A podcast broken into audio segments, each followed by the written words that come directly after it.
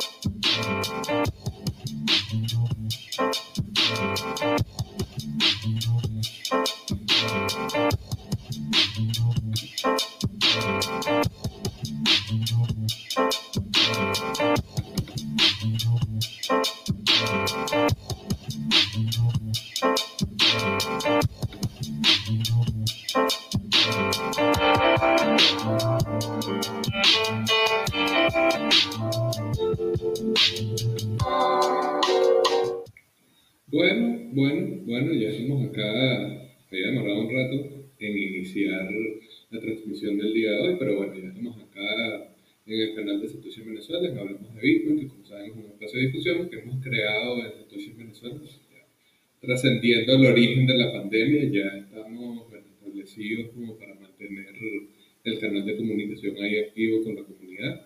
Y gracias obviamente a las personas que nos acompañan, como ven ya Decentralizer está conectado con nosotros, pero saben quienes han estado en otras transmisiones, quienes han escuchado otros episodios del podcast Hablemos de Bitcoin, que antes de partir siempre tenemos un espacio publicitario para compartir un mensaje con de nuestros patrocinantes. Entonces, bueno, antes de avanzar directamente con la conversación del día de hoy, que es sobre nos vamos a tener este mensaje.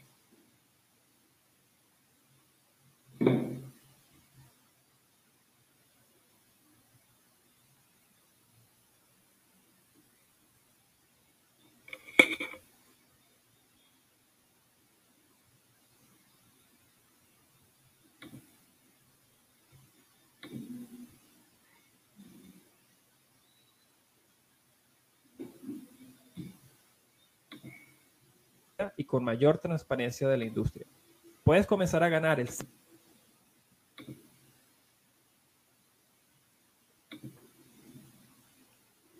Satoshi en Venezuela es patrocinado por Leden, una suite de servicios que te ayudan a ahorrar y ganar más Bitcoin y dólares digitales. Nuestros productos te permiten ganar intereses, pedir créditos en dólares y obtener créditos para comprar más Bitcoin.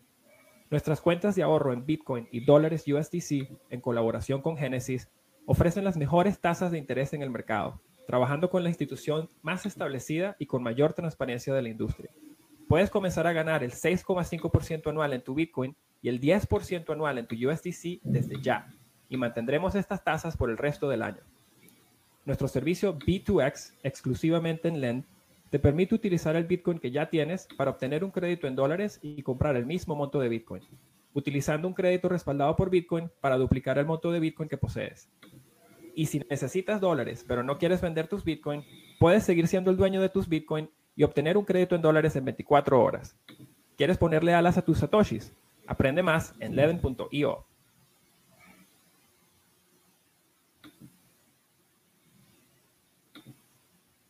Y bueno, ahora un mensaje de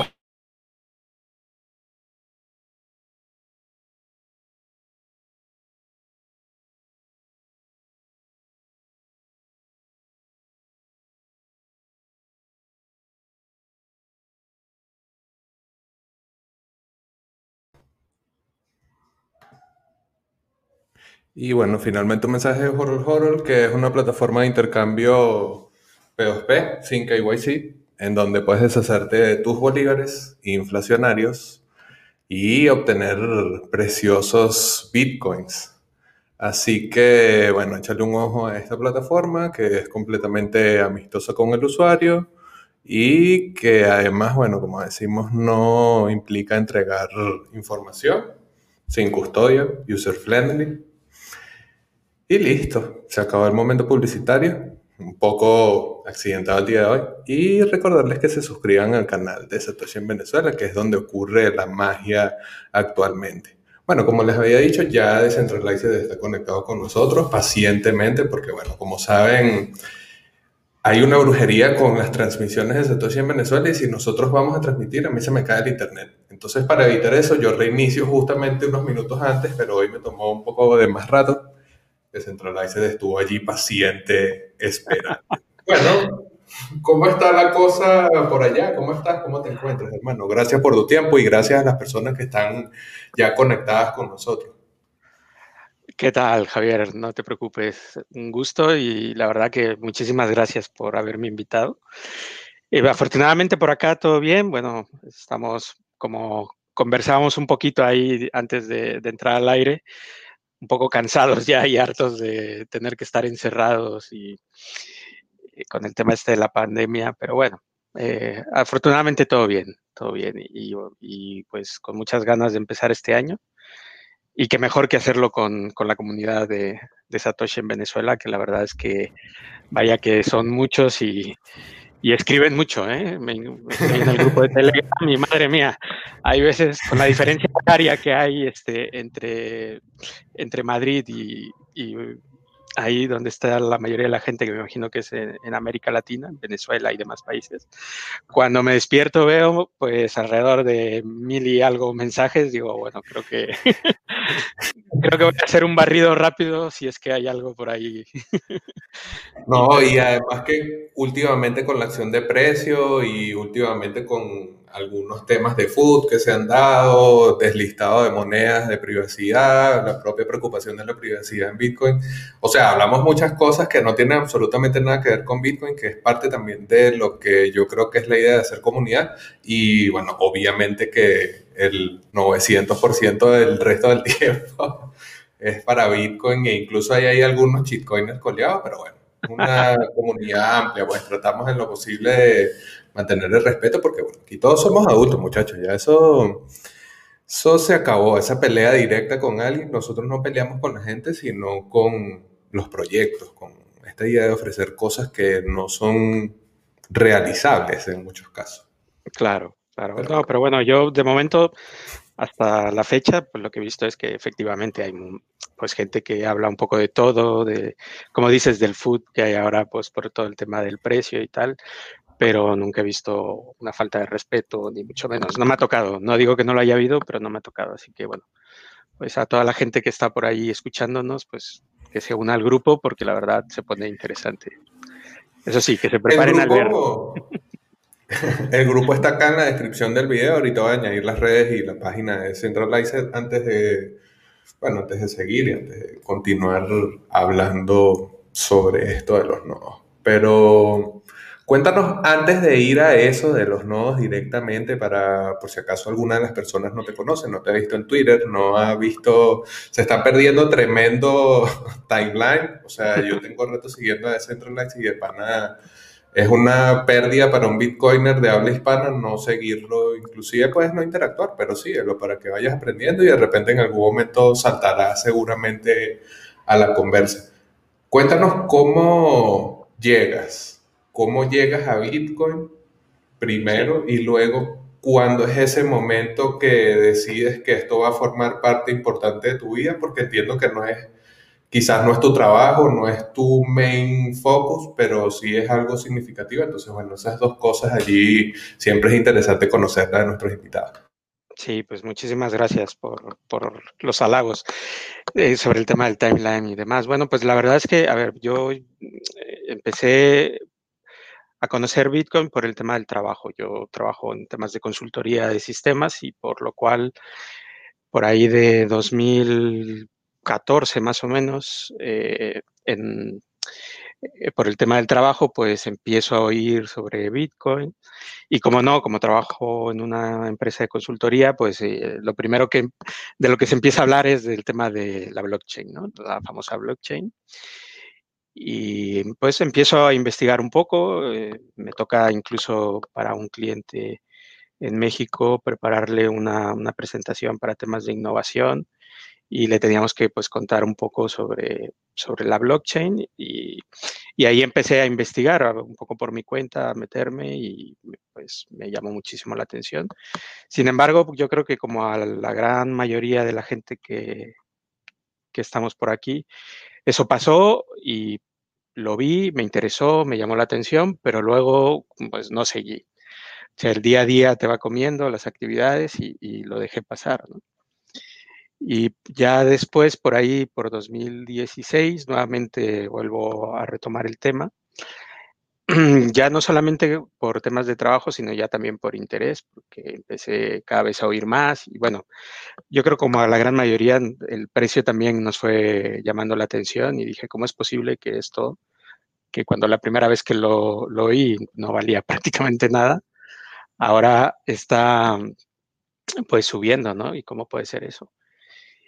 Y pues empecé a investigar, me metí, empecé a leer tanto de Bitcoin como de Ethereum, pero la verdad es que, bueno, hay tantísimas cosas que, que tiene Bitcoin que yo dije, no puedo perder el tiempo, porque la verdad lo veía así como una pérdida de tiempo y, dije, o Bitcoin o otra cosa. Entonces, pues Bitcoin y dejé de, de, lado un poco todo lo demás. Y a raíz de eso, pues me empecé a meter y ya fue en 2019, más o menos, principios de 2019, que pues que decidí dedicarle mucho más tiempo y empezar a, a estudiar mucho más y me hice el propósito pues de, de ir viendo y profundizando.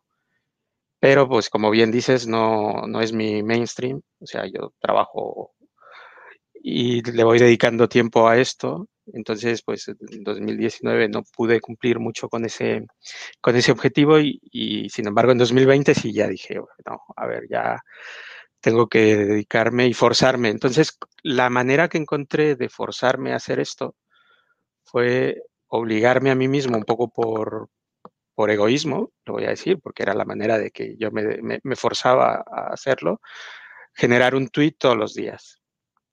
Y ese tweet tenía que ser lo suficientemente eh, entendible, pero con, con, sustancia, digamos, con, con, algo que interesara a los demás, lo cual me obligaba a estudiar, porque el, el tweet a lo mejor pues eran 160 caracteres o, los que fueran, pero por detrás había pues a lo mejor mmm, toda una tarde-noche de, de, estar leyendo y de investigar y del ver de eso que había leído y investigado cuál era lo que tenía sustancia. Y lo estuve haciendo así casi todo el 2020, pero llegó un momento donde, donde me di cuenta de que no era suficiente un tweet, pues luego hay cosas que quieres profundizar más y, y a mí mismo me entraban dudas y pues decidí no solamente quedarme con el tema de los tweets, sino creé una página o un sitio donde empecé a publicar tipo blogs o artículos y que se llama Dinero sin reglas y ahí pues ponía un poco más de información. Entonces ya después el tweet iba acompañado de la, digamos, de la URL a ese, a ese artículo para que la gente que quisiera pues fuera profundizando un poquito más. Y así pues fue que, que que me fui metiendo cada vez más, como se suele decir, cayendo en la madriguera del conejo y, y aquí estamos y no paramos, ¿eh? Porque cada vez que estudias una cosa y que crees que más o menos ya sabes, resulta que luego no sabes. te das cuenta de que te falta eh, profundizar en más temas o que están saliendo cosas nuevas. Es un no parar, vamos. Perdón si me enrollo, sí. tú me paras, ¿eh? No, no, no, no, no, tranquilo, tranquilo, tranquilo, que la gente que nos esté acompañando y que esté interesado también seguramente va a querer saber quién le está contando la cosa de los no. No creo que nadie vaya a decir, oye, no, este, este carajo se habló huevo, nada, no. Igual, esto es interesante porque nos permite como ver el perfil de usuario el, el, perfil de Bitcoiner que se acerca a este tipo de tecnología y uno hasta cierto punto verse reflejado en las búsquedas de los demás, pues porque al final como no estamos todos descubriendo lo que es Bitcoin, estamos todos con nuestras propias capacidades tratando de otearlo, pues obviamente siempre es interesante escuchar el, cuento de cada uno, inclusive He visto mucha gente que le interesa saber a qué precio lo conociste y es como un morbo si lo conociste menos de 100 dólares y, o sea, siempre es como un intercambio que no tiene directamente que ver con la red, no tiene directamente que ver con la tecnología, sino con la experiencia humanísima, pues, y esto siempre es interesante antes de partir. Además, porque ese proceso tuyo termina en algo muy radical que no solamente generar contenido, contenido de calidad, sino esta idea de correr el nodo, porque es importante correr el nodo, mostrar eh, mm, comandos que son interesantes para correr en la consola o que son útiles, eh, tratar de incentivar a la gente, por lo menos esto de el 3 de enero con el cumpleaños de Bitcoin, también el Proof of Keys, porque, bueno, quien era el principal promotor de eso en 2020 fue sacrificado a los dioses de los toros del precio de Bitcoin para poder alcanzar máximos históricos.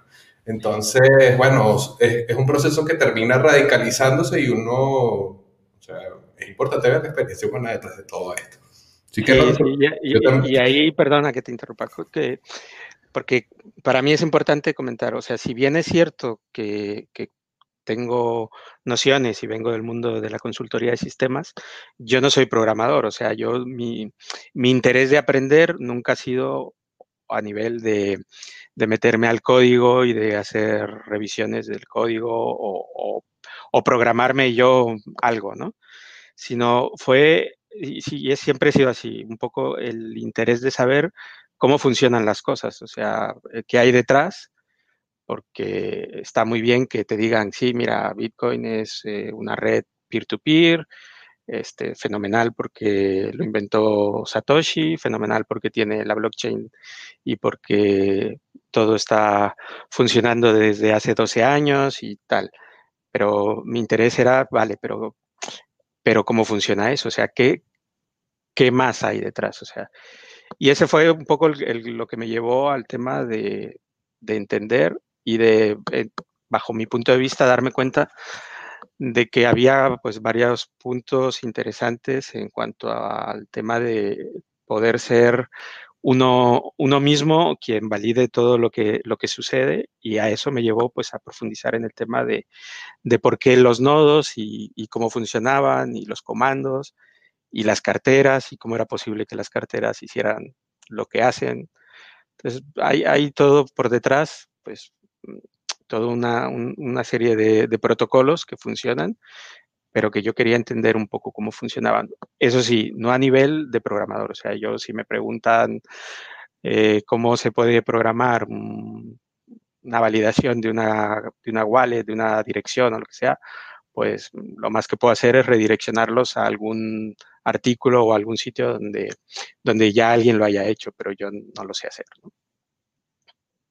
Claro, y o sea, es también parte de saber uno hasta dónde, hasta dónde puede meterse con experticia, o sea, que tú sepas realmente lo que estás recomendando, lo que estás haciendo. Es parte de, hay como una especie de ola de gente, parte de la comunidad que, sobre todo los OG, que sienten que como que porque conocieron Bitcoin temprano son ultra genios o y tratan de saber y comentar de todas las áreas y bueno, yo descreo bastante de esa, ese hombre renacentista en estos tiempos modernos es difícil tenerlo, así que creo que estoy completamente de acuerdo contigo en esta idea de, bueno, hasta donde uno sabe y hasta donde uno puede y si no, tratar de tener amigos, porque bueno, el hombre es el hombre y sus amigos, y tener amigos que sí sepan, así que siempre es importante y la comunidad está bastante enorme y saludos, bueno, a la gente que está conectada con nosotros ahorita y bueno, que vean esto en diferido.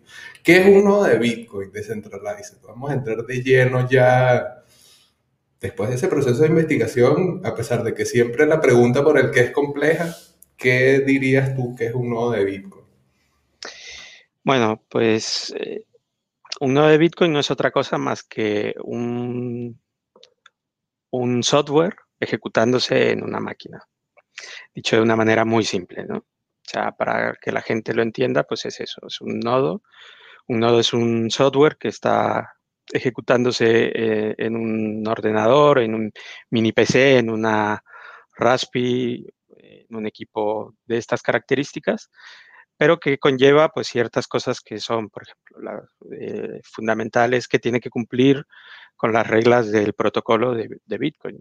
Ese software pues, tiene unas características que es cumplir con, con, esa, con, con, esa, con ese protocolo, perdón. Entonces, pues eh, el nodo de Bitcoin lo que te permite es poder interactuar con, con el protocolo.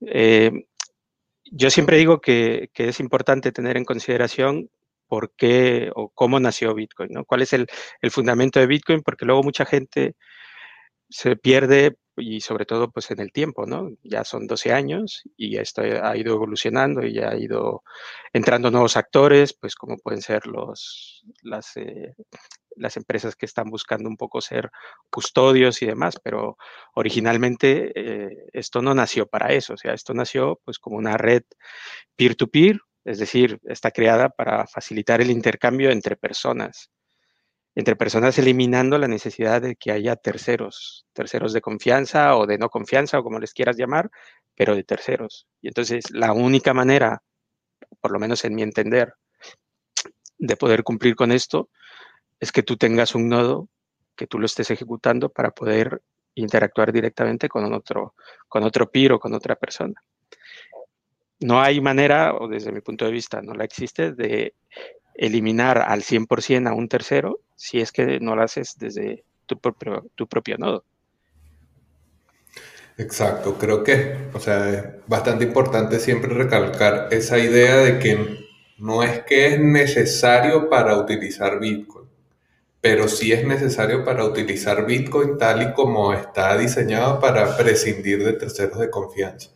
Digo lo primero, que no es necesario para utilizar Bitcoin porque generalmente una crítica que se nos hace, especialmente ahora que yo tengo la campaña de corre tu nodo y vas a tener novia, o sea, claro, yo lo digo porque es la forma más jocosa que se me ocurre, te da sex appeal, te da confianza, pero esas cosas te las da porque tú estás directamente validando que lo que tienes realmente es Bitcoin. Y esa crítica que constantemente se hace es que puede ser complicado, puede desalentar a un nuevo usuario que tú de entrada le digas que tiene que correr un nodo. No, o sea, no, de entrada no creo que ninguno esté diciéndole directamente corre tu nodo. Sería lo ideal, sería fantástico. Y sería beneficioso para el propio usuario, pero no es así. Entonces, no es que es necesario, no es la condición sine qua non para utilizar Bitcoin, pero la segunda parte, y lo que nos está diciendo Decentralized, es la forma en la que realmente utilizamos Bitcoin siguiendo la naturaleza de Bitcoin, siguiendo el objetivo de Satoshi Nakamoto y creo que, bueno, es difícil tú, si ves los orígenes, cómo nació, pues es que el diseño original es este. Y además es que no ha cambiado el diseño original. O sea, se ha, robustecido, se ha fortalecido, se han incorporado nuevas posibilidades, pero el protocolo y la sustancia original sigue siendo esa. O sea, que tú tengas posibilidad de hacer transacciones con otra persona sin necesidad de tener a un intermediario. Entonces, ese, ese, es para mí el argumento. Ahora, con respecto a lo que estabas diciendo, desde luego, y fíjate que mucha gente que, que a veces pues, me consulta o que por algún motivo hablamos del tema con, con gente que conoces y tal, yo nunca de entrada les digo que no usen Bitcoin o que no entren a Bitcoin si no tienen un nodo. O sea, yo creo que son temas, temas separados. Lo que sí les digo es, si tú quieres usar y entender Bitcoin de verdad, o sea, cómo funciona, tienes que estudiar. Y para mí ese ha sido un lema que, cuando empecé con el tema de los tweets, al cabo de un tiempo, eh, me acuerdo muy claramente en algún tweet con, que me crucé con, con Lunaticoin, le dije, estudia Bitcoin. Y me dijo él, mira, qué buena frase, eh, te la voy a robar. Y entonces lo tuiteó él, pero luego yo ya todos los demás tweets pues le empecé a poner como el hashtag de estudia Bitcoin. Porque yo creo que cuando estudias y vas entendiendo un poco el por qué, cómo funciona, cuál es el objetivo de, Bitcoin, no solamente a nivel de tecnología, sino con todas las N ramificaciones que tiene a nivel de sociología, de política, de economía y todo, te das cuenta de que efectivamente tienes que tener un nodo. O sea, yo creo que la manera natural es que si empiezas en Bitcoin sin un nodo, pero posteriormente empiezas a estudiar y te das cuenta de lo que es, solito vas a, vas a caer y vas a decir, necesito un nodo. Totalmente. Yo comencé a correr, la primera vez que corrí un nodo fue en 2019. Y como no tenía un hardware para correrlo, lo que hice fue eh, tratar de probar esta versión de AB Core, que es un cliente para Android. Y fue un desastre. después, después eh, corrí uno podado en una laptop vieja y como me di cuenta que era súper sencillo, ahí como que hice algunas pruebas, pero de lleno, de lleno el año pasado, de la mano de BTC, que es un usuario seudónimo de Twitter y que me ha ayudado bastante, y Curly. Ellos son eh, como el equipo de Pipeblock, que es un, una interfaz para poder operar el nodo. Y bueno, de la mano de ellos yo he, corrido y recorrido varias veces el, el nodo de MyNode y bueno, ahí tengo algunas observaciones porque la versión gratis es difícil, pero correr un nodo es algo que, como dice Decentralize, es consecuencia natural de profundizar en Bitcoin.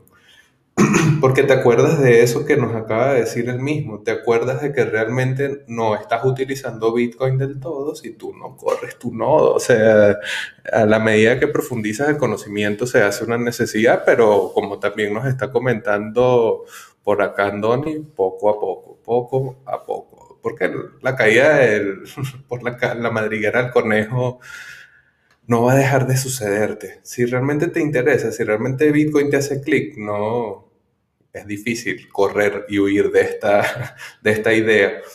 Ya hemos mencionado un poco y hemos como dado algunos conceptos, pero si tuvieses que enumerar para qué sirve ¿cuáles serían esas cosas que tú dices? Un nodo de Bitcoin sirve para... ¿Qué es ese? Sí, pues mira, yo cuando empecé em, y fui un poco cayendo por la madriguera, un poco me pasaba, yo creo, lo mismo que le suele pasar a la inmensa mayoría de la gente que pregunta ¿y por qué? o ¿para qué? ¿Y para qué sirve? y lo primero que te contestan es, no, pues para ayudar a la red y hay que ayudar a la red porque es una manera pues de que la vas haciendo más, más fuerte y tal. Eh, a día de hoy yo discrepo de esa, de, esa respuesta. Yo creo que, la mejor respuesta que se puede dar a para qué sirve un nodo es, o, o qué te da un nodo, es soberanía. Esa es la respuesta. Es ser egoísta es no confiar en nadie, es saber que el Bitcoin que estás moviendo, que te está llegando, que estás enviando, es Bitcoin de verdad y que tú mismo tienes la posibilidad de, eh, digamos, permítame la expresión, de meterlo en la red, seguirlo, ver cómo va avanzando y asegurarte de que ha llegado a donde tú querías que llegara.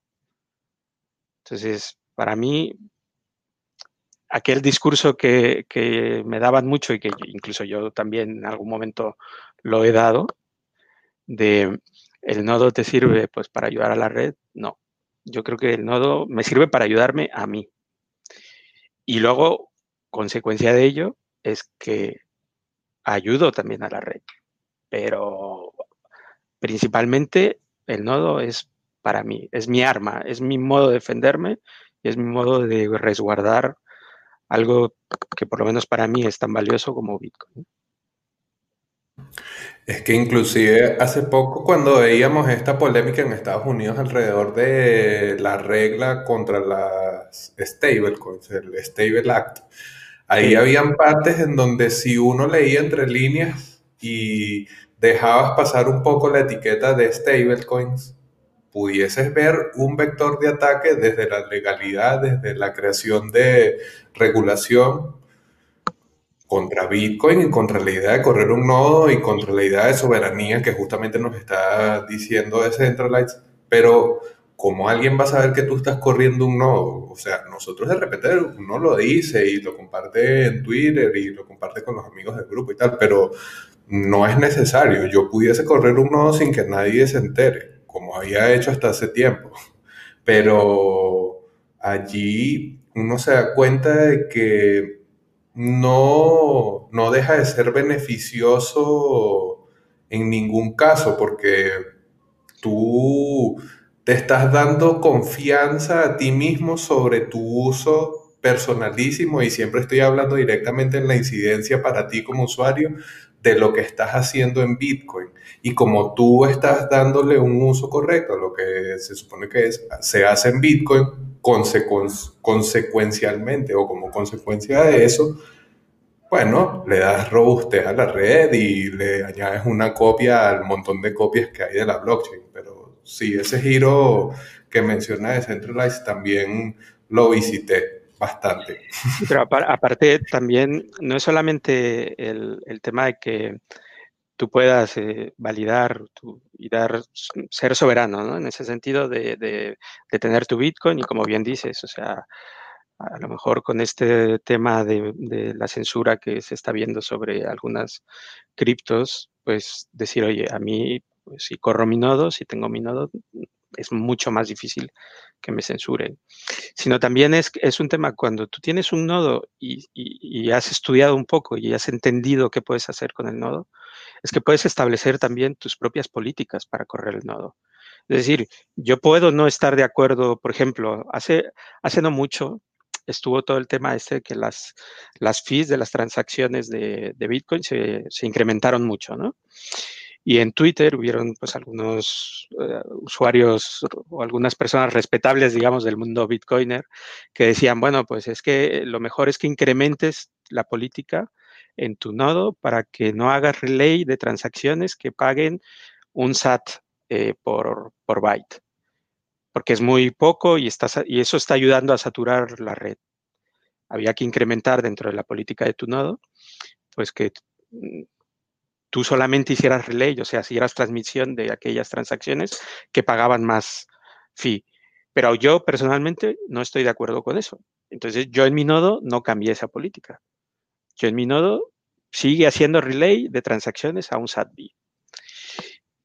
Que puede que, luego lleguen a otros nodos que no hacen relay, pero bueno, si hay por ahí algún otro nodo que hace relay y en algún momento algún minero coge esas transacciones, pues las va a minar y van a entrar en algún bloque.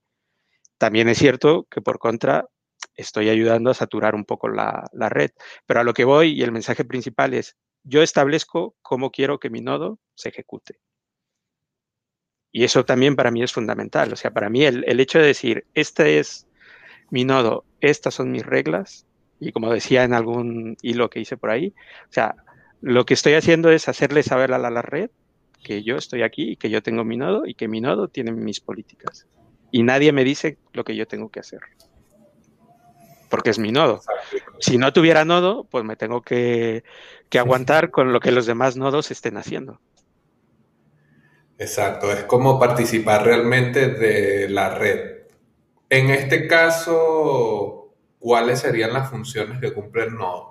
¿Qué hace el nodo dentro de esa red? Ya lo tengo, supongo que ya lo tengo. Ahora, ¿qué estoy haciendo cuando estoy corriendo el software? Sí. Bueno, aquí yo creo que habría que, mencionar un poco los tipos de nodos que pueden, que pueden haber, ¿no? Para que sepas qué es lo que puedes hacer. Eh, existen, desde mi punto de vista, porque yo creo que no hay un consenso, o por lo menos yo no lo he encontrado, de cuál sería la tipología de los nodos, ¿no? Hay gente que, los categoriza de alguna manera y de otra, pero yo más o menos he encontrado a grandes rasgos una, una forma de hacerlo, que sería, por un lado están lo que se considerarían como los full node, ¿no? Los nodos completos que se les suele llamar. Y dentro de lo que son los nodos completos, habría una bifurcación de dos tipos de nodo. Uno serían los nodos eh, podados o prune nodes y otros serían pues los nodos eh, archivo o el archive node. La diferencia entre, entre ambos es que el nodo podado no guarda toda la cadena y el nodo archivo, digamos, pues ese, como su nombre lo dice, sí hace un archivado de toda la cadena. Eh, en el primero, en el, nodo podado, hace las mismas funciones de validación de transacciones, valida las transacciones, que las transacciones cumplan con todas las reglas de consenso, que no estés incurriendo en doble gasto, que es principalmente, digamos, la validación que se tiene que hacer en, en las transacciones, que nadie esté gastando Bitcoin que no son suyos o que ya han sido gastados, ¿vale? Y ¿qué sucede en el nodo podado? Que cuando llega a un tamaño la cadena cumple con un tamaño determinado, que es el que tú hayas decidido. El tamaño mínimo, si no estoy mal, son 550 megabytes, megas, este, y, si tú decides, pues puedes ponerle un poco más y ya. Bueno, pues cuando llega a ese tamaño, lo que va haciendo es que va desechando los, los, los bloques más antiguos y va quedándose con los nuevos, ¿vale? Pero siempre hace la misma función que un nodo completo con toda la historia valida transacciones, valida que se cumplan todas las reglas de consenso. El nodo archivo que tiene toda la cadena, lo que te permite es no solamente hacer lo mismo que ya he comentado, validar todas las políticas y todas las, perdón, el, el protocolo, sino que también puedes, digamos, buscar en la historia, que, oye, pues quiero ver, por ejemplo, ayer que se celebró pues el aniversario de, de Bitcoin. Pues quiero ir a ver qué decía en mi propio nodo, sin irme por ahí fuera. En mi propio nodo quiero ir a ver qué decía el bloque Génesis. Pues desde mi propio nodo lo puedo, lo puedo ver en este tipo de nodos, en el nodo archivo. A diferencia del nodo podado, donde ya no voy a tener seguramente ese bloque, no lo podría hacer. Entonces no me puedo instalar algún software adicional en este tipo de, nodos, en los podados, como podría ser, por ejemplo, un explorador de bloques, como podría ser pues, el Electrum Personal Server, que te da la posibilidad de, hacer búsquedas de transacciones. Pero esa es la, digamos, la única, la única diferencia que hay entre estos dos. Y luego están lo que serían los nodos mineros. Estos dos nodos que he mencionado, el podado y el, nodo de archivo, son nodos validadores, como se les suele llamar, o sea, validan que todas las reglas de consenso se, realicen. Los nodos mineros lo que hacen es tomar todas las transacciones y validar las transacciones, generar con ellas pues los, los bloques, ¿no? Lo que hace es el proceso de encontrar el famoso hash, este que es una especie de lotería en la que van compitiendo contra reloj los diferentes nodos mineros para encontrar un hash y el que encuentra el hash, pues tiene la posibilidad de ponerle un sello, o sea, hacer un, estampado en el bloque. Y básicamente eso es lo que hacen, pero en realidad ellos no son los que hacen las validaciones de las transacciones, ni son, digamos, los que, los que tienen la posibilidad de implementar políticas. Ellos simplemente están tomando transacciones y metiéndolas a, los bloques una vez que encuentran el hash. Entonces, es importante, yo creo, este matiz porque me he encontrado con que mucha gente que llega de nuevas cree que pues, instalándose un nodo puede hacer minería. Y eso ya tiene muchos años que no es así. Entonces, un nodo minero requiere incluso un software y un hardware especial, que son los famosos ASIC, que pues se dedican única y exclusivamente a estar haciendo esta, esta especie de, de prueba de prueba y error con, el hash, hasta encontrar el hash, perdón. Sí, ahí, bueno, como bien nos dice Decentralized, esas diferencias son importantes porque hay muchas veces en donde, como veníamos mencionando al principio de la conversación, hemos visto como el repunte de este interés en Twitter de que la gente corre su nodo y muchas de las personas que llegan nuevas a Bitcoin piensan que correr un nodo implica generar dinero. Entonces, es importante conocer bien esta diferencia porque así uno se da cuenta de que los beneficios en cuanto a soberanía y a uso realmente descentralizado de Bitcoin no tienen nada que ver con la generación de dinero en ese sentido que la gente suele pensarlo, como asociar directamente operar un tipo de hardware a producir dinero, porque bueno, está muy ligado ese concepto a la actividad de la minería de Bitcoin y sobre todo acá en Venezuela, lo digo especialmente porque yo conozco ahí acá en Venezuela. Ok. Sí, hay mucha gente que piensa, perdón, perdón, que te interrumpa. Sí, que hay mucha gente que piensa que, que, pues por tener un nodo, pues como bien dices, va a empezar a tener, eh, va a poder minar y va a generar dinero y demás, ¿no? Eso no es tan así. Pero por otro lado, pues cuando tienes algo como Bitcoin, pues yo creo que sí es importante el, el pensarte cómo cuidarlo. Y cómo cuidarlo, pues implica el, tener un nodo. Probablemente no, no estés generando Bitcoin, ni Satoshis, ni nada de esto, pero les estás dando un, cuidado que lo merece, ¿no? Un valor. Sí, exactamente. O sea, creo que se lleva la siguiente pregunta porque lo hemos ido mencionando, pero ya como para darle una respuesta más directa. ¿Por qué debería alguien correr un nodo? Y justamente esta respuesta sobre valorar de mejor manera me parece interesante. O sea, no tienes que partir de allí, pero me parece interesante esa idea de darle el valor que se merece y en ese sentido, bueno, tomar esa decisión de correr el nodo. Pero ¿por qué debería alguien correr?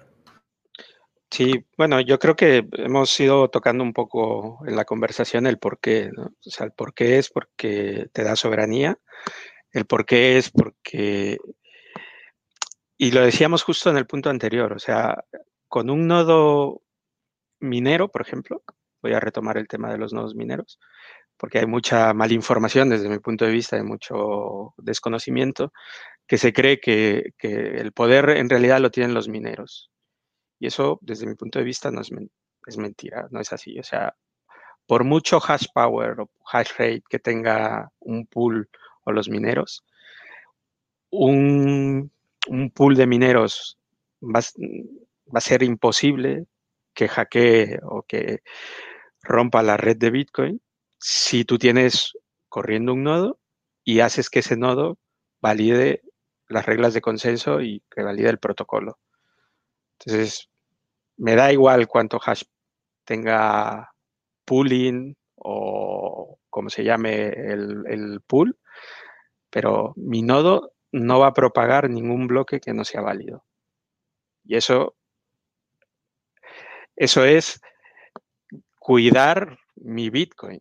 Y por eso decía hace rato, yo empecé en esto pensando en que en realidad esto era de ayudar a la red y no, esto es egoísmo puro. Estoy, estoy corriendo un nodo para asegurar que mi Bitcoin sigue siendo Bitcoin y que tiene ese valor y que nadie va a romper las reglas de la red.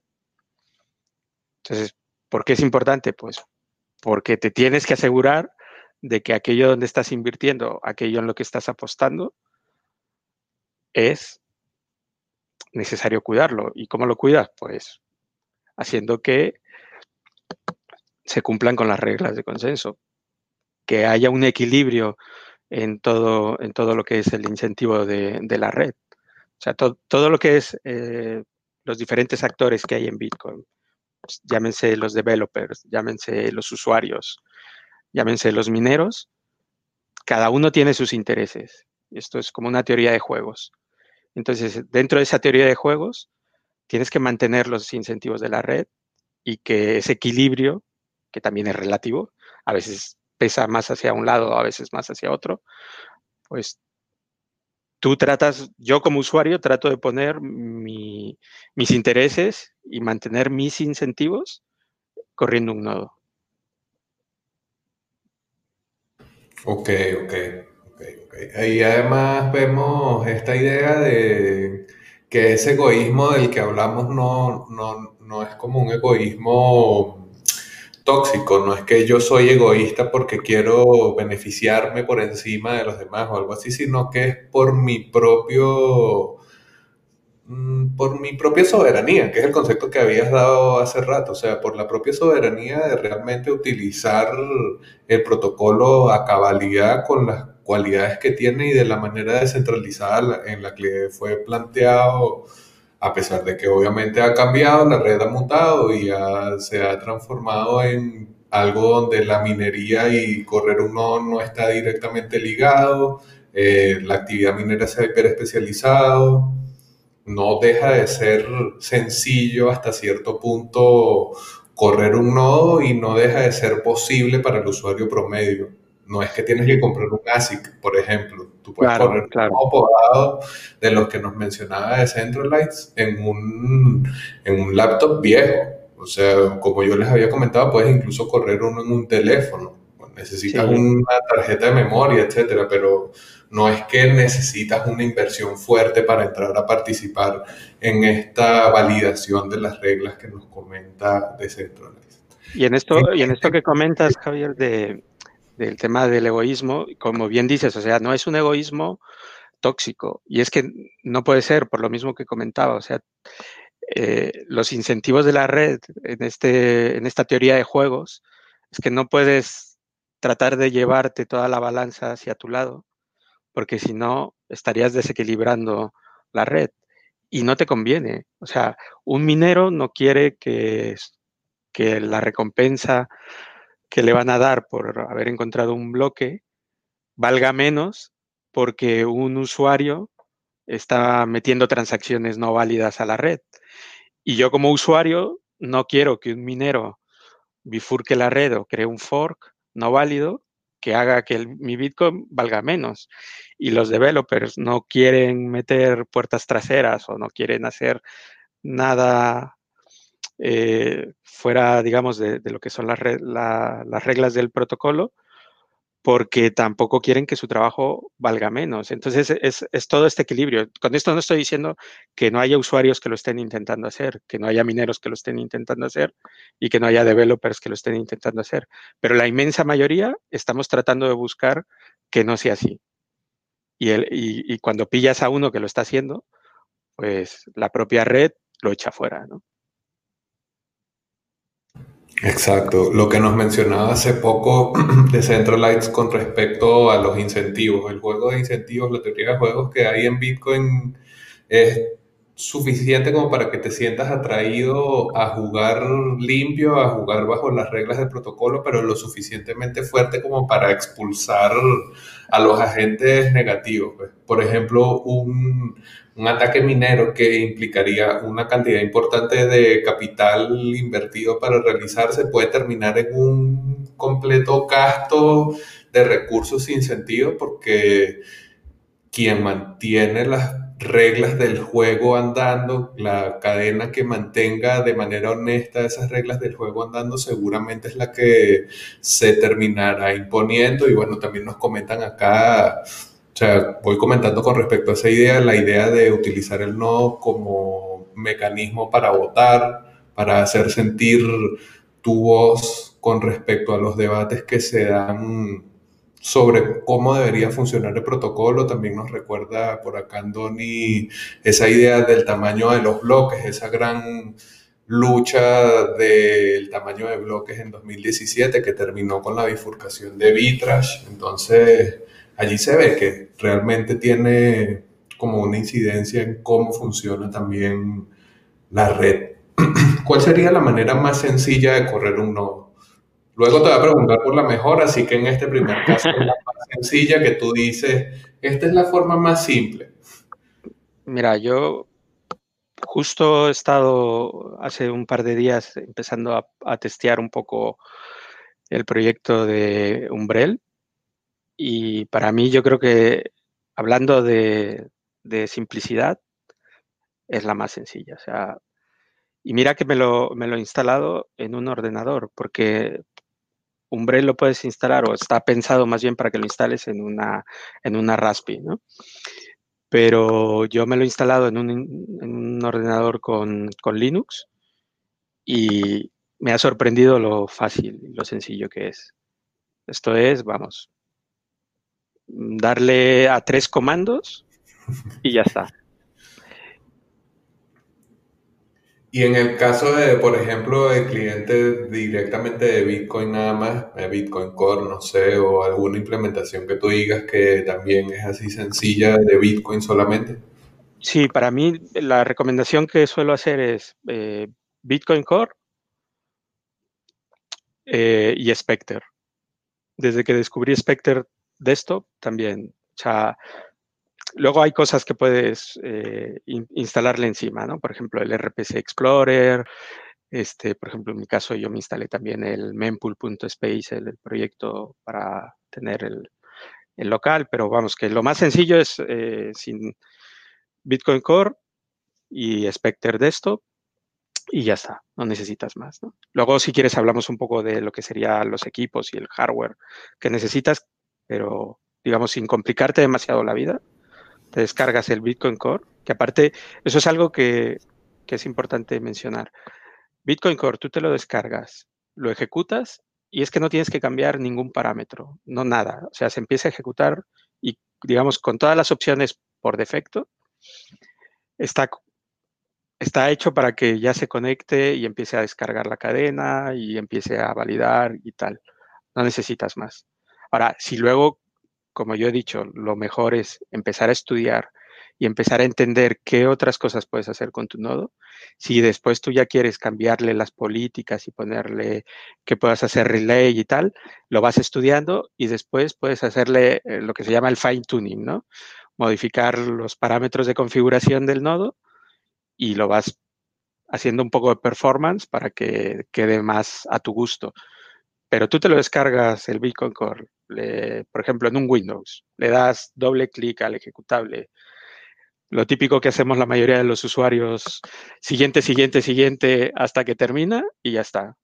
No tienes que hacer más.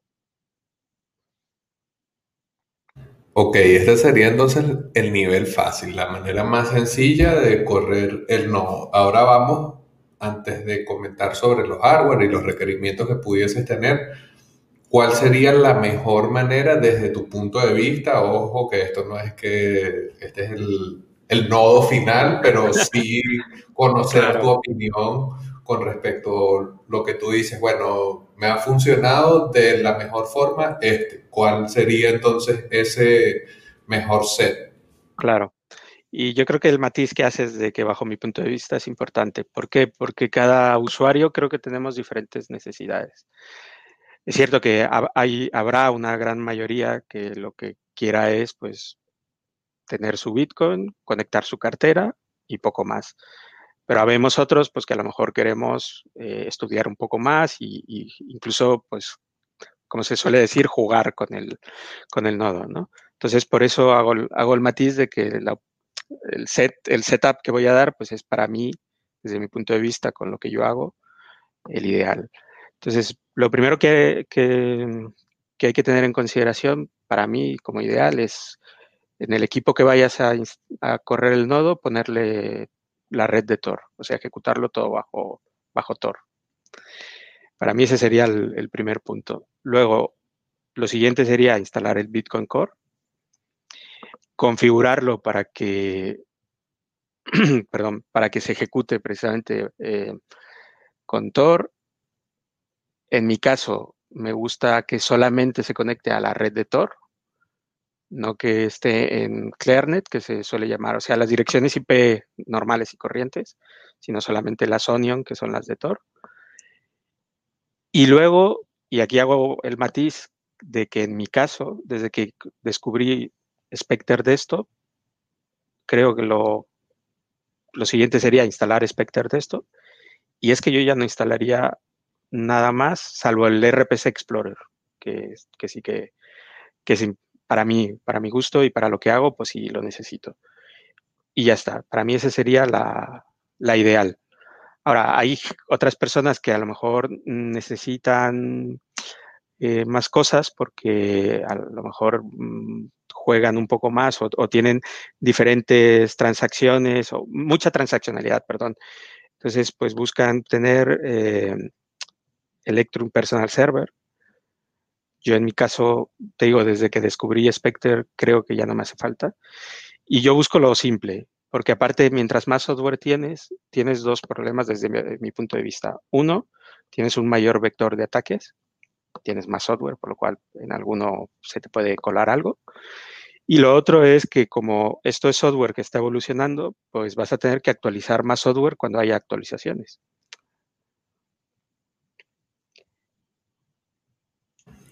Justamente esta es la idea de no añadir más niveles de complejidad de los que requieres realmente. O sea, porque yo entiendo, por ejemplo, los usuarios más avanzados que quieran tener el, el ex, el servidor, el ex, para ellos poder hacer directamente todo, que quieran instalar además en, suponiendo que tengas un nodo de Lightning, quieras tener RAID de Lightning, que quieras eh, tener una eh, un apartado específico para añadir peers al nodo. O sea, yo puedo entender que alguien que realmente le va a dar uso a las funciones quiera todo eso, porque eso te va a ser útil para lo que tú haces, para los tutoriales, para tu propio descubrimiento de Bitcoin. Pero no es necesario. No es que es la condición si necesaria, urgente, última para poder correr un nodo. Esto es una tecnología fuck you. o sea, tú, nadie te tiene que decir nada de cómo tú haces, cómo tú te sientas cómodo, cómo sientas que te es de la mejor eh, manera para solucionar, para utilizar, para experimentar. Así que bueno, comentar allí que ese es el, el setup preferido de, de Centralites, pero bueno, no es que tienen que correrlo de esa manera, muchachos. Lo importante es que lo corran, que corran su nodo y consigan una novia seguramente después de correr el Ok. Hemos comentado ya entonces cuál sería la mejor manera y, quedamos en deuda con esta idea de los hardwares. ¿Cuáles serían requerimientos de hardware?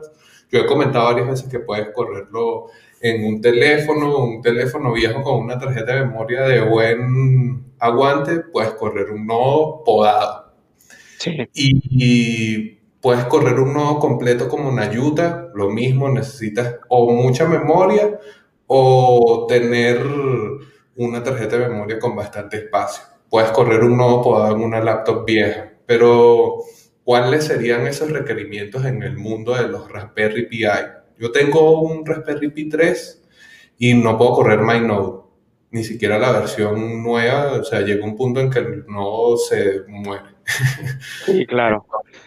¿cuál sería así el requerimiento para poder correr uno? Tú dices, bueno, ya, si quiero invertir, quiero correr uno, voy a buscarme, no el más caro y tal, pero ¿cuál sería el requerimiento de Central? No, yo, yo, creo que aquí también va un poco en función de lo que, de lo que puedas, de lo que puedas, a lo que puedas llegar. O sea, yo creo que aquí lo principal es, si tú quieres tener un nodo y tienes una laptop vieja,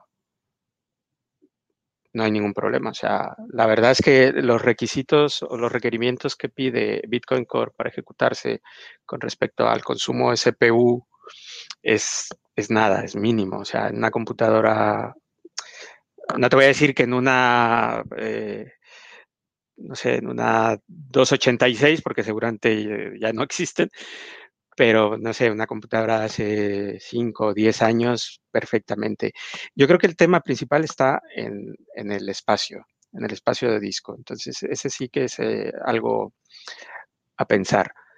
Si quieres tener un nodo podado, que ya conversamos y que dijimos que es perfectamente válido y que te sirve igual que te sirve un nodo con toda la historia, pues mm, con 550 megas que tengas eh, en disco, y un poco más para el sistema operativo y el nodo, pues con eso vas que chutas, o sea, no necesitas gran cosa más.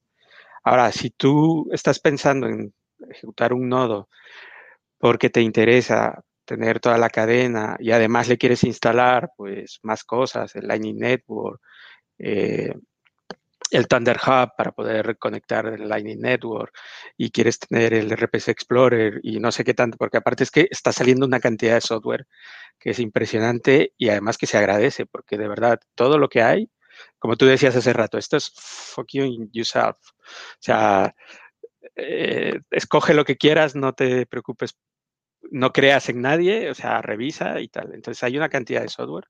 Si tienes que pensar un poco en lo que necesitas, pero el disco yo creo que es un poco lo, importante. Entonces, mi recomendación es si, si vas a invertir y ya tienes un PC viejo, invierte en el disco duro. Y el disco duro puede ser un disco de un terabyte y si es SSD, mejor, que no es necesario.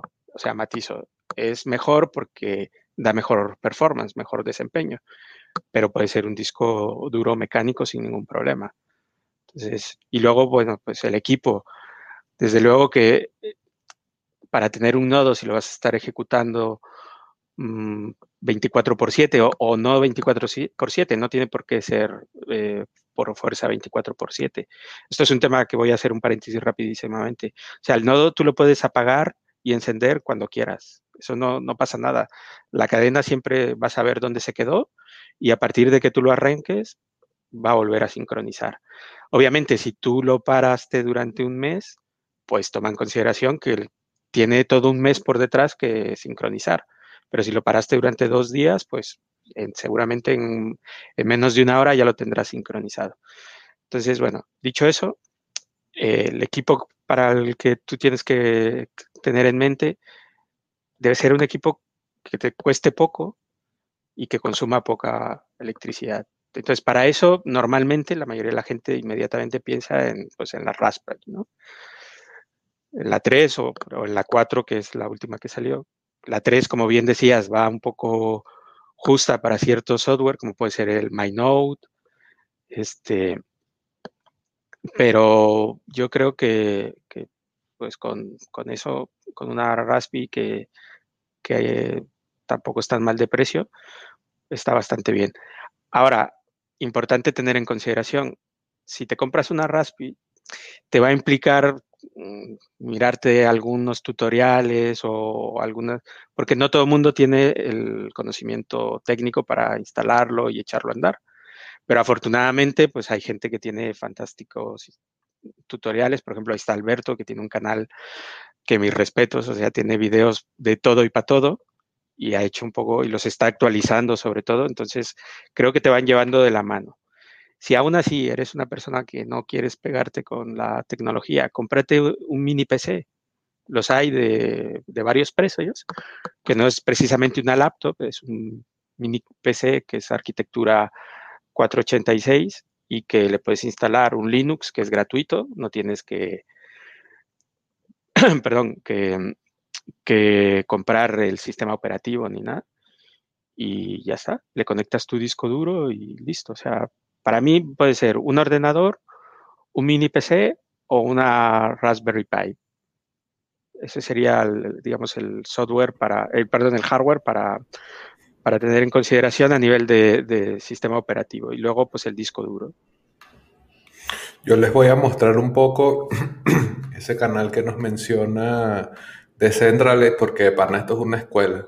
Y, mm, o sea, me parece que muchas veces hay canales que tienen demasiados seguidores que no se merecen. Este es un canal que es al revés, que, y bueno, me estoy suscribiendo, aquí está no suscrito en mi cuenta, pero que esto es una escuela, muchachos. O sea, si ustedes de pana, y les acabo de colocar el, el link en, en, el chat y probablemente lo voy a añadir en la descripción. Esto es una escuela para la persona que le interesa ya de pana aprender, no sé si necesariamente a profundidad, pero aprender a correr los nodos. Luego a profundidad hay videos de Alberto que sí te van a llevar hasta lo más profundo del agujero del conejo, pero va desde lo primero, desde lo básico. Inclusive hace poco lanzó este nuevo video sobre Hombre, este software que nos recomendaba Decentralized. Entonces allí no se detiene. Alberto de Pana, un saludo, mis respetos también. Sí, sí, yo igual. ¿eh? Además, como, como, bien dices, Alberto tiene ahí, vamos, videos desde para quien no tiene ni idea y no quiere profundizar y simplemente quiere instalarse el Umbrella y ya está. O tiene cosas ya un poco más elaboradas, que creo que acaba de hacer uno que le vi, que indicándote un poco cómo tienes que, compilar Tor, porque en la Raspi la eh, ya no lo están actualizando, entonces lo tienes que compilar. La verdad es que está fantástico. O sea, Alberto hace cosas muy, muy interesantes y que ayudan mucho a la comunidad. El que no, no, se haya suscrito se tiene que suscribir a su canal. Porque Yo no estaba obligado cumplimiento. Porque esta cuenta de la que tengo abierta en la sesión de YouTube aquí no la utilizo mucho, pero bueno, ya me suscribí ahí en la cuenta de Satoshi en Venezuela, claro que sí. Y, o sea, esto también me hace pensar en esta idea de la comunidad y lo que hablaba al principio de Centralize. En el grupo de Satoshi en Venezuela nosotros hablamos mucho, pero también he visto que hay como mucho conocimiento acumulado, que cualquiera hace una pregunta y no es que tengo que estar yo ahí en el grupo, ni siquiera tiene que estar Big Pana, que es el admin del grupo. Mm, o sea, ya el nivel de complejidad de los propios usuarios que hacen vida en las distintas comunidades de habla hispana está para darse respuestas, para ayudarse, para darse referencias, para recomendar el grupo de nodos en español de Telegram, que también excelente para el tema que estamos tocando el día de hoy. Entonces hay como muchísimo capital intelectual acumulado. Ya 2020, 2021, esta época de minado hasta reducir la recompensa a 3.075 ya es otro, esto es otros tiempos, ya no es que no sé cómo hacer, no sé cómo entrar, ahí para todos los niveles de usuarios Decir eso es tener flojera, tener flojera y ya está. Vamos a ir con esta que también tiene que ver con lo que mencionaba de la comunidad y los usuarios. ¿Quién puede correr un nodo de Bitcoin? ¿Hay alguna restricción? ¿Hay algo? ¿Alguien te puede decir, mire, está delinquiendo o algo así? ¿Quién puede correr un nodo de Bitcoin? Yo creo que la respuesta es súper sencilla. El que quiera, el que tenga ganas de hacerlo. Y mira que lo hemos comentado incluso en algunas otras conversaciones que, está, que hemos tenido. Eh, ni siquiera hace falta que tengas Bitcoin para correr un nodo de Bitcoin. O sea, tú puedes correr tu nodo de Bitcoin, conectarlo a la red de testnet y ponerte a jugar. Hay diferentes sitios donde te dan eh, Bitcoin para testnet de manera gratuita. Ojo, este no vale para nada. no vaya a ser que quieran ir y pensando que, luego se lo van a poder pasar a, Mainnet, pero no. Entonces, con eso empiezas a jugar y empiezas a probar y empiezas a, un poco a investigar y, te das cuenta de cómo funciona y cuando ya te sientas pues con la suficiente confianza como para dar el paso ya hacia Mainnet, pues lo das. Pero tener un nodo lo puede tener quien sea. Y afortunadamente, aunque hubiese algún país, que yo no lo sé, pero aunque hubiese algún país que lo prohibiera, es que es muy complicado que sepan que tú estás corriendo un nodo y que de verdad vayan y te... ¿Por qué? Porque por lo que decía, por ejemplo, si tú corres un nodo bajo la red de Tor, se lo estás poniendo más difícil a, los proveedores de Internet que pudieran estar rastreando qué es lo que estás haciendo. Entonces, un nodo es para, para todo el mundo. O sea, es que esas, para mí eso es lo que tiene fascinante Bitcoin. Es que Bitcoin es para, para el que quiera tener Bitcoin.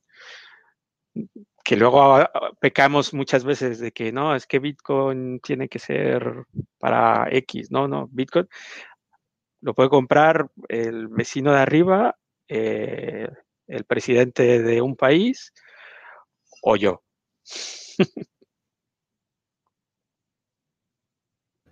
Es que justamente, o sea, esta es una pregunta obviamente capciosa, esa es como para no tirar ahí un poco de, como el mensaje hasta cierto punto político que tiene Bitcoin, de que es para todos, de que depende de tus propias ganas, de que si quieres entrar o no, o sea, un poco apuntando también hacia ese horizonte.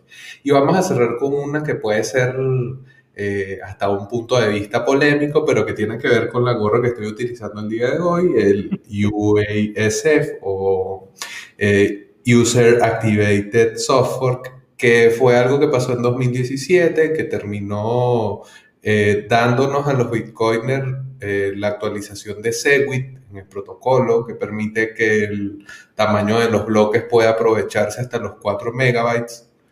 Y eso es una actualización bastante interesante, pero que también hubo un debate y que terminó con la bifurcación de Bitrash, que ustedes lo verán, ustedes mismos verán ese desastre que se ha bifurcado y se ha rebifurcado y se vuelve a bifurcar y Roger Ver in disbelief, pero quiero entonces ir con esta idea de la importancia del nodo. ¿Por qué es importante correr el nodo? Porque como Alberto nos dijo durante la conversación, pareciera que los mineros son los que deciden que como la inversión de capital, como la minería es una actividad hiperespecializada y requiere de grandes inversiones en capital, ellos son quienes tienen el control de la red. Pero este software activado por los usuarios mostró que eso no es tan real. Entonces, la importancia está allí, o sea, poder hacer sentir tu voz como usuario hasta cierto sentido, poder señalizar cuáles son las reglas del juego, sea, indagar un poquito allí para cerrar sobre esa importancia. ¿Te parece que es importante porque exactamente? Pues yo creo que lo que hemos comentado, ¿no? o sea, es importante porque tú tienes que, de alguna manera, hacer saber a toda la red y a todos los, los participantes tu voto, o sea, tu, el sentido de hacia dónde quieres tú que vaya, que vaya Bitcoin. Y el mejor ejemplo es el que pusiste tú con, el tema este que ocurrió en 2017, que, que fue, bueno, todo el mundo daba por hecho que, todo el mundo, me refiero a todos los mineros, daban por hecho que iban a poder activar fácilmente pues el, el, el, hecho de incrementar el, tamaño del bloque y luego resultó que no. O sea, la red, los usuarios no la red. Los usuarios votaron en contra eh, y eso no se llevó a cabo. Y eso es, para mí es, la muestra más grande de que, ha habido hoy en día. Ahora mismo hay otra situación, pero que yo creo que no va a haber tanto problema pues, con el tema de, de Tafrub y esta implementación, que al contrario, o sea, somos los usuarios los que estamos deseando que se realice y que se lleve a cabo. Entonces yo te voy a poner un ejemplo, o sea, eh, junto con algunos otros, Cero, Lunatic, tú mismo, este, hemos estado dándole la brasa al, al, güey este de, de, Binance, diciéndole, oye, ¿qué onda?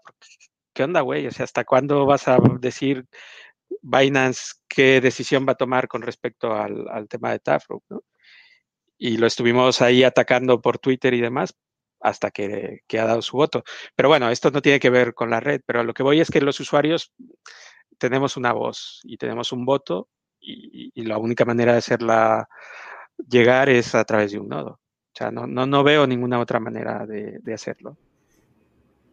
Bueno, muchachos, están viendo que las razones que yo siempre les doy, que vas a correr un y vas a tener novia, no son las únicas. Esta idea yo les voy a explicar mi teoría mientras voy buscando ya las preguntas de las personas que nos acompañaron.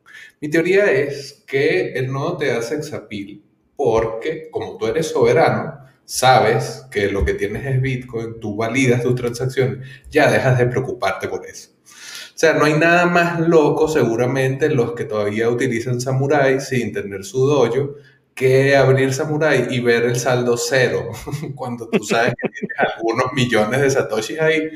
Eso corriendo tú no, no te va a pasar. Entonces ya tú comienzas a escalar niveles de seguridad, niveles de autoconfianza y tranquilidad y eso se manifiesta con las damas. Así que esa es mi teoría. Vamos a ver acá ya las preguntas de las personas que nos acompañaron en vivo. Igual de todas maneras, invitados todos los que vean esto en diferido, vean esto luego o escuchen el audio, pues si tienen alguna duda, arroba Satoshi en VZLA y nos las dejan allí y yo fastidio de nuevo de Centralize para preguntar. No, no. tenemos, preguntas, tenemos preguntas que son eh, no directamente relacionadas con la conversación del no, pero bueno, vamos a cerrar con estas. ¿Qué le dirían a alguien que escribe lo siguiente? Se extinguen los billetes, la excusa sanitaria y el avance de las criptomonedas ¿Usted piensa realmente que el Estado controla la emisión de papel y la emisión binaria de información? O sea, esto me parece que va un poco sobre la eliminación del efectivo y si las criptomonedas son una opción y esta crítica constante que se le hace a Bitcoin de cómo va a ser una opción al dinero estatal si nada lo respalda, si eso es un invento de geeks, etcétera bueno, estamos en 2020 de Central, pero vamos a responder eso. ¿Qué le dirías a alguien que te dice que Bitcoin no compite con el dinero de los estados? Pues lo que le diría es que se ponga a estudiar un poco, que es otra de las grandes madrigueras que tiene Bitcoin, que es el tema que te empiezas a cuestionar qué es el dinero, qué es el valor. Porque hasta el día de hoy, eh, y esa es la, tal vez la pregunta que más me hacen y más creo de manera natural y obvia se hace la gente cuando te dicen, bueno, pero ¿y Bitcoin por, qué vale? O sea, ¿qué, qué, sustenta Bitcoin? Porque, porque al dinero de mi país lo sustenta pues el gobierno. Pero eso es una falacia. O sea, en realidad el dinero a día de hoy ya no tiene un sustento real. O sea, no tiene un sustento que le dé valor. El valor está en la palabra de un gobierno, que es cierto que puede tener, si estamos hablando, voy a poner un ejemplo, si estamos hablando de Estados Unidos, pues a lo mejor puede tener un cierto valor, pero ese valor está más respaldado no solamente por el tema de que, de que Estados Unidos sea una potencia, sino también está respaldado por el, por el tema de la amenaza y la fuerza que tiene Estados Unidos. O sea, sabes que te pueden caer unas cuantas bombas y si no te alineas. Sin embargo, y es un ejemplo, no quiero polemizar, eh, no sé, Nigeria, que está pasando por unos momentos terribles, eh, por no decir otro país más cercano y que conocemos, eh, te dice, mi dinero tiene el valor porque yo tengo mi palabra, tú sabes que eso es mentira, que no tiene ningún valor. Y tan es así que ahora mismo Bitcoin se está volviendo una puerta para muchísima gente en Nigeria. Que creo que este ejemplo a más de uno le sonará, pero era por no tomar como ejemplo algo más cercano, que a lo mejor le quede algo más lejano a la gente. Entonces, que, las criptos compiten contra la emisión de, los países. Yo no hablo de las demás porque de las demás no sé, pero creo que Bitcoin no compite con nadie. Bitcoin es Bitcoin y Bitcoin está demostrando día a día o bloque a bloque, como a mí me gusta decir, el valor que tiene y la importancia que tiene. Y como hace rato dije, Bitcoin es para todos. El que se quiera subir al carro, que se suba. El que no se quiera subir porque no, no le tenga fe, no pasa nada, que no se suba. Lo que pasa es que probablemente se, lleve una sorpresa en algún tiempo. Pero si no lo quiere hacer, no pasa nada. Bitcoin va a seguir. O sea, cada 10 minutos aproximadamente va a seguir habiendo un bloque nuevo. Probablemente se va a tener que subir a ese tren pagando un tiquete más caro si decide no subirse pronto. Tenemos aquí otra para entender mejor, y esta sí es directamente relacionada con el tema. ¿El nodo tiene uso con una máquina para minar o es algo que puede ser independiente a ella? Esto lo habíamos aclarado, pero bueno, una respuesta ahí directa de Sí. No, son independientes. O sea, un nodo minero es una cosa y un nodo validador, como se le conocen a los nodos que, hacen las validaciones de las transacciones, pues es otro tipo de, de, software y de hardware. ¿no? Ok, tenemos otra y esta es sobre el nodo Bitcoin en un celular o si debe ser en una computadora. Yo he corrido nodos en teléfono celular como un experimento, no lo recomiendo para que sea tu nodo eh, base. A menos que vaya a ser un teléfono que tú siempre vas a dejar en tu casa, que siempre vas a estar conectando a la corriente eléctrica, que siempre vas a estar seguro que tu wifi está funcionando. O sea, ven que tienen como muchas condiciones para y además le exigen mucho al teléfono.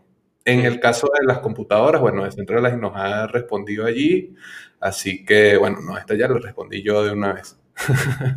Vamos con, ¿puede haber compatibilidad no con las wallets? Esto es interesante. ¿Qué nos responde allí?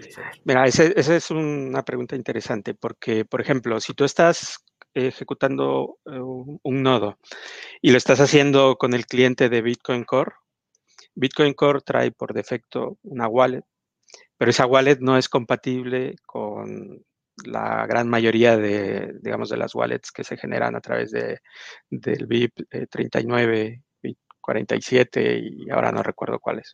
Vamos, dicho de otra manera, no es una hardware wallet determinística que te da semillas, sino está lo que te, te genera, si son unas claves privadas, pero que tienes en un, en un archivo que es un punto .dat, que está dentro del propio eh, nodo. Entonces, sí es importante esa diferencia. Ahora, dicho esto, a día de hoy ya tienes, por ejemplo, Spectre Desktop, que te da esa, esa conexión, esa conectividad entre tu hardware, tu, perdón, tu nodo y la wallet que sea, incluso sea una hardware wallet o sea una software wallet. Pero sí que hay, hay, es importante tener claro ese matiz, ¿no?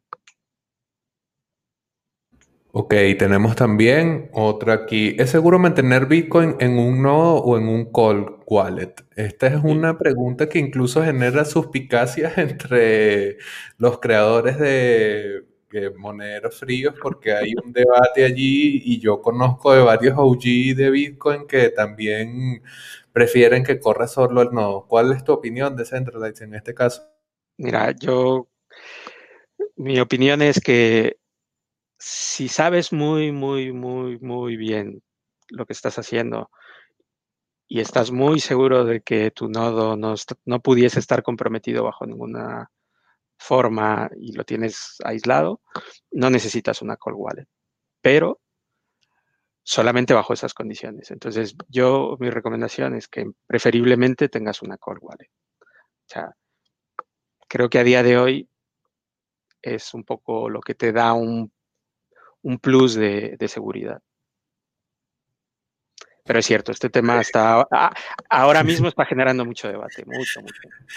Es que hay por allí en Twitter un usuario que tiene un proyecto que es precisamente eh, clientes de nodos corriendo de manera air y computadoras, eh, eh, máquinas virtuales y es como unos niveles de complejidad ahí que yo no, yo no haría eso. Claro. y le sale al paso gente de Trezor, la gente de OpenDime, que son los que hacen Colcard, y allí esos debates se ponen, se ponen fuertes, se lanzan con cuchillo de pana. ¿Cuáles son los comandos más importantes a conocer en la consola del nodo? Bueno. Danos algunos ahí que tú digas. Hombre, yo, yo creo, a ver, es que hay un montón, pero así, digamos, los, los que más sueles usar, pues Get Network Info, que te da la, información de la red, te dice un poco si tu nodo está conectado o no. Eh, luego tienes, pues, otro que para mí es eh, un poco simbólico por todo el tema este que se generó, ¿te acuerdas cuando el tema de eh, random numbers? Que es un poco críptico. El, comando es get transaction at un expanded eh, output, ¿no? Eh, pero está como una contracción. Ahora mismo no me acuerdo. Es get tx u algo, no me acuerdo. Vamos, lo estoy, ese es. Get set. Entonces, eh, pues ese te da varias, varias información y entre ellas, pues está el tema de cuánto Bitcoin hay emitido aproximadamente, es un, es un aproximado, no es exacto, porque bueno, hay algunos bitcoins que se perdieron, porque algún minero no lo reclamó, otros porque eh, hubo una época en la que el return permitía que le introdujeras un valor y entonces eso hacía que se quemaran los, los satoshis que iban ahí, pero es un aproximado. Y luego, bueno, pues no sé, es que ya depende un poco de lo que quieras hacer. Por ejemplo, pues si quieres eh, ver las wallets, pues está el Get eh, Wallet Info. No sé, hay, hay algunos, algunos cuantos. Yo en mi sitio, en, en dinerosinreglas.com, ahí tengo un, un artículo que escribí que también está publicado en algo parecido en Estudio Bitcoin. Y dentro de ese artículo tengo un descargable, que es un PDF donde vienen todos los comandos y una breve descripción que tiene este, la versión hasta la 20 de Bitcoin. Entonces, eh, pues ah, la verdad es que hay muchos y todo depende un poco, pues, qué es lo que estés queriendo aprender, ¿no? Aquí les estoy mostrando el website de Decentralize. De todas maneras, en la descripción del video está el link, así que pueden revisar. Y para quien nos hizo la pregunta, bueno, ya saben que Decentralize les dejó, ya hizo esa tarea de tener el artículo con los eh, comandos que más se utilizan. Y cerraremos con esta pregunta de si tengo el nodo instalado y actualizado, ¿cómo participo en la toma de decisiones de la red? Entre paréntesis, gobernanza. ¿Qué nos dices acá? Bueno, pues eh, ahí es lo que comentaba hace un rato. Para participar en la toma de decisiones, lo que tienes que hacer es tener tus políticas. Si tú quieres hacer relay de transacciones a un SAT-BY, pues tienes que poner en las políticas de tu nodo que lo haga. Que no, que tú quieres que se pague más fees, pues lo cambias. Que quieres que mm, no aceptar eh, transacciones Edwin, pues también lo pones en, las políticas de, tu, de la configuración de tu nodo.